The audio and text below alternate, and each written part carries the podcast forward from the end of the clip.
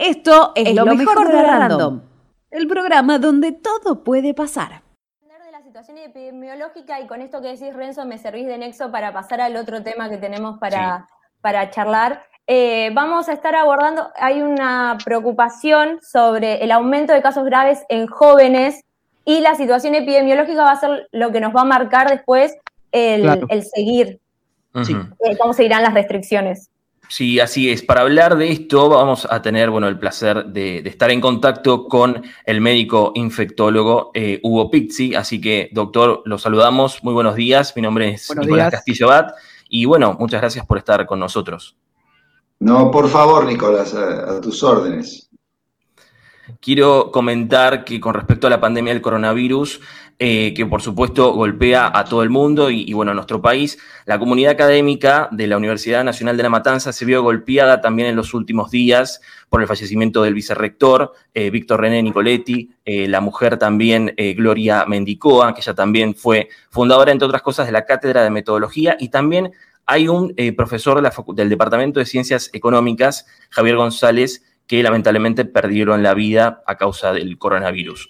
Eh, mi pregunta, eh, doctor, tiene que ver con, eh, en primer lugar, sabemos que el promedio de edad de los que están internados bajó respecto al año anterior. El año anterior, si no me equivoco, eran en torno a los 70 años, este año es en torno a los 50, 52, pero enfocándonos en los jóvenes, más o menos el rango entre 18 y 35 años, ¿cuál sería la relación la situación, mejor dicho, de este grupo etario respecto a esta segunda ola del coronavirus? Bueno, esto fue eh, una advertencia que nos hicieron los brasileños eh, cuando empezó a circular eh, rápidamente por todo el país vecino la cepa, mejor dicho, la variante Manaus.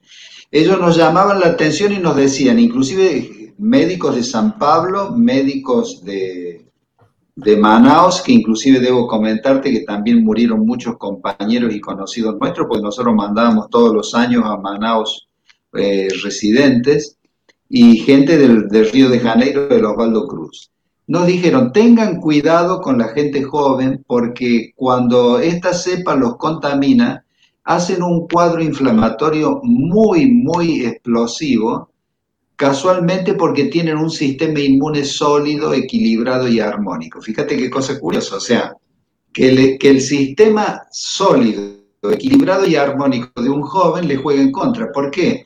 Porque reaccionan ante la presencia de la, variante de una manera explosiva y hacen un cuadro inflamatorio tan grande con la famosa cascada de citoquina, esa que vienen hablando ya hace un año y pico, que lógicamente los tienen que internar en 24 horas y colocarle un respirador artificial.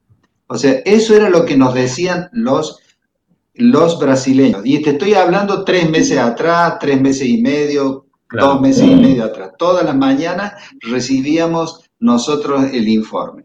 Ahora, qué curioso, cuando entramos a una sala de terapia, cualquiera, del interior de, capital, de donde sea, cambió el panorama. Vos sacás una foto y vas a ver que está el obeso mórbido o el obeso que está contaminado con COVID, está el diabético descompensado con COVID, pero hay un joven con un cuerpo atlético con el respirador puesto al lado, cosa que nunca habíamos visto.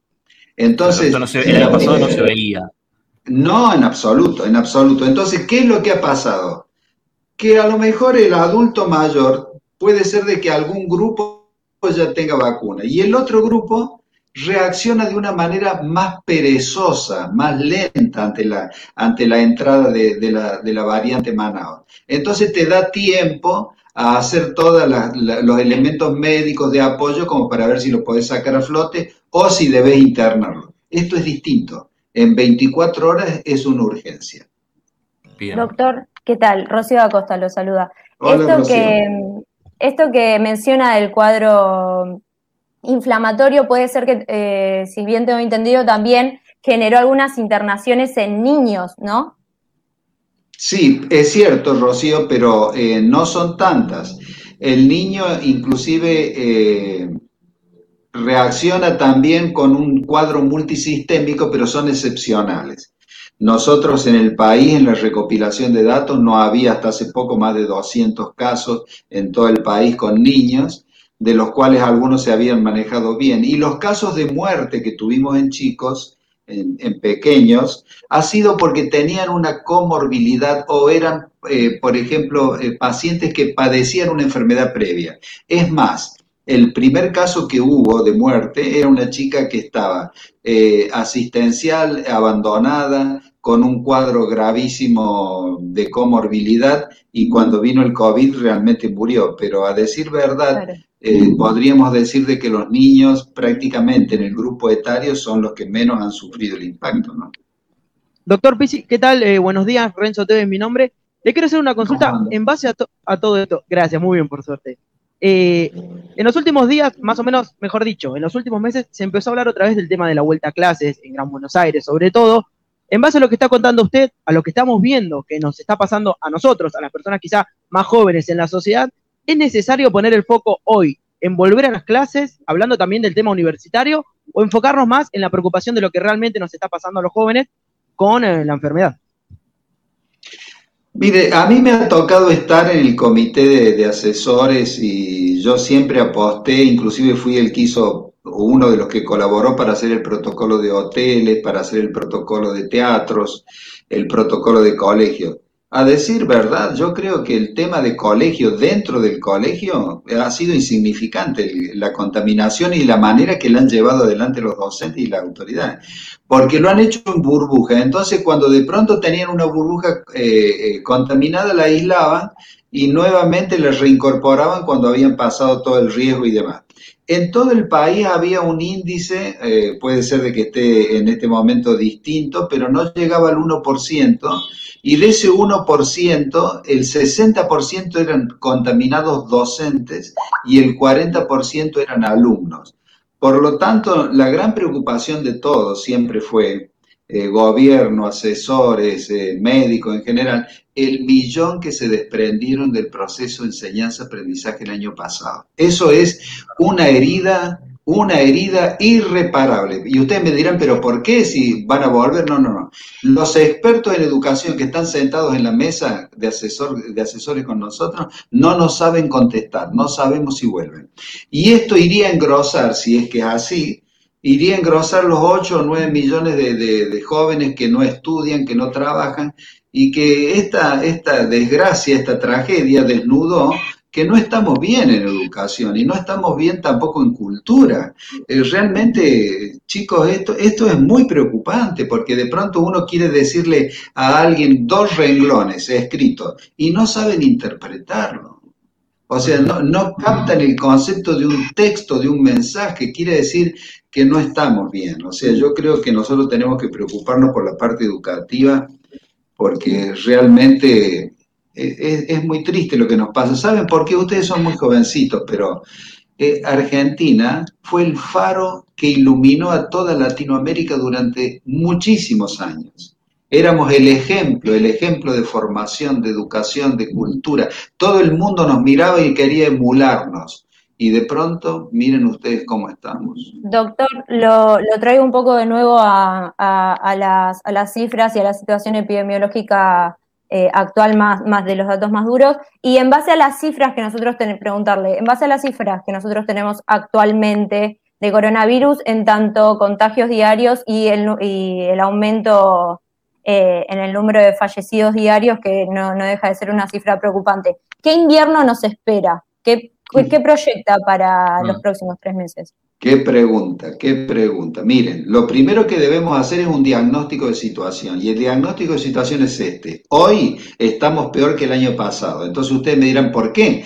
Porque el año pasado, por indisciplina, y acá es una cosa que también tiene que ver con la cultura, con la educación, la indisciplina, no pudimos dominarlo porque en noviembre bajaron mucho eh, el impacto del virus. Si nosotros hubiéramos tenido eh, ese grupo que dice la provincia de Buenos Aires, que es el 35% que nunca ayudó y que nos hizo un daño irreparable en las encuestas, eh, nosotros hubiéramos podido dominar algo. En cambio, ahora estamos con un virus del año pasado que no pudimos dominar y ahora un desafío aún mayor con dos variantes que son más contagiosas en un 70% y más letales en un 30%, o sea que se nos complicó. Por eso hay que apelar a la disciplina. Y acá los jóvenes, quizás ustedes que la gente los quiere, los escucha, hay que insistir con el tema de los jóvenes. Nosotros estamos desactivando, aún con el DNU vigente en todo el mundo, estamos desactivando cientos de fiestas clandestinas.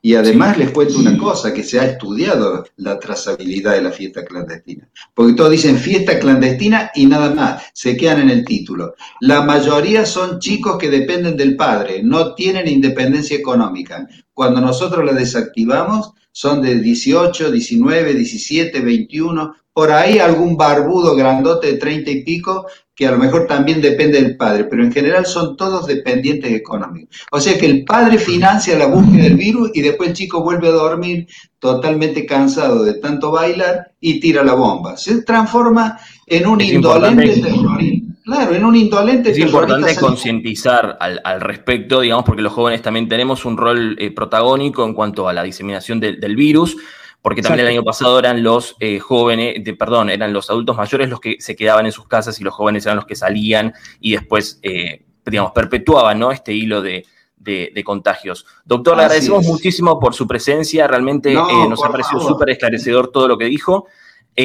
así que bueno, estaremos en contacto con usted también para poder evaluar a futuro bien cómo será el, el desarrollo, cómo seguirá el desarrollo del coronavirus en nuestro país y para seguir teniéndolo, por supuesto. Hasta, por supuesto. Hasta pronto, les mando un abrazo afectuoso y por favor insistan, ustedes son emisores de conceptos sanitarios, la gente los quiere. Entonces, si la gente los quiere, quizás por ese lado, el joven pueda de pronto cambiar de actitud. Muchas gracias, buenos días. Muchas gracias. Pasó el doctor Hugo Pizzi. Muchas gracias, Ro, también por toda la información del ámbito de la política nacional.